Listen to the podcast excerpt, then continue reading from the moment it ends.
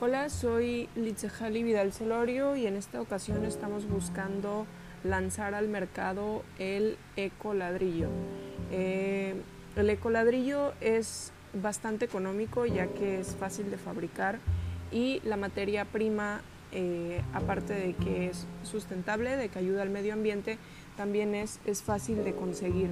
Es funcional, de lanzarse al mercado estaría totalmente en, vanguardia y es eh, sustentable, tiene acabados artísticos y bueno, hasta cierto punto pues es un mercado eh, virgen. Eh, como algunos contras podemos decir que, en la sociedad aún no es del todo aceptable, pero, pero que sí pudiéramos lograr muchísimos avances con, con esta iniciativa.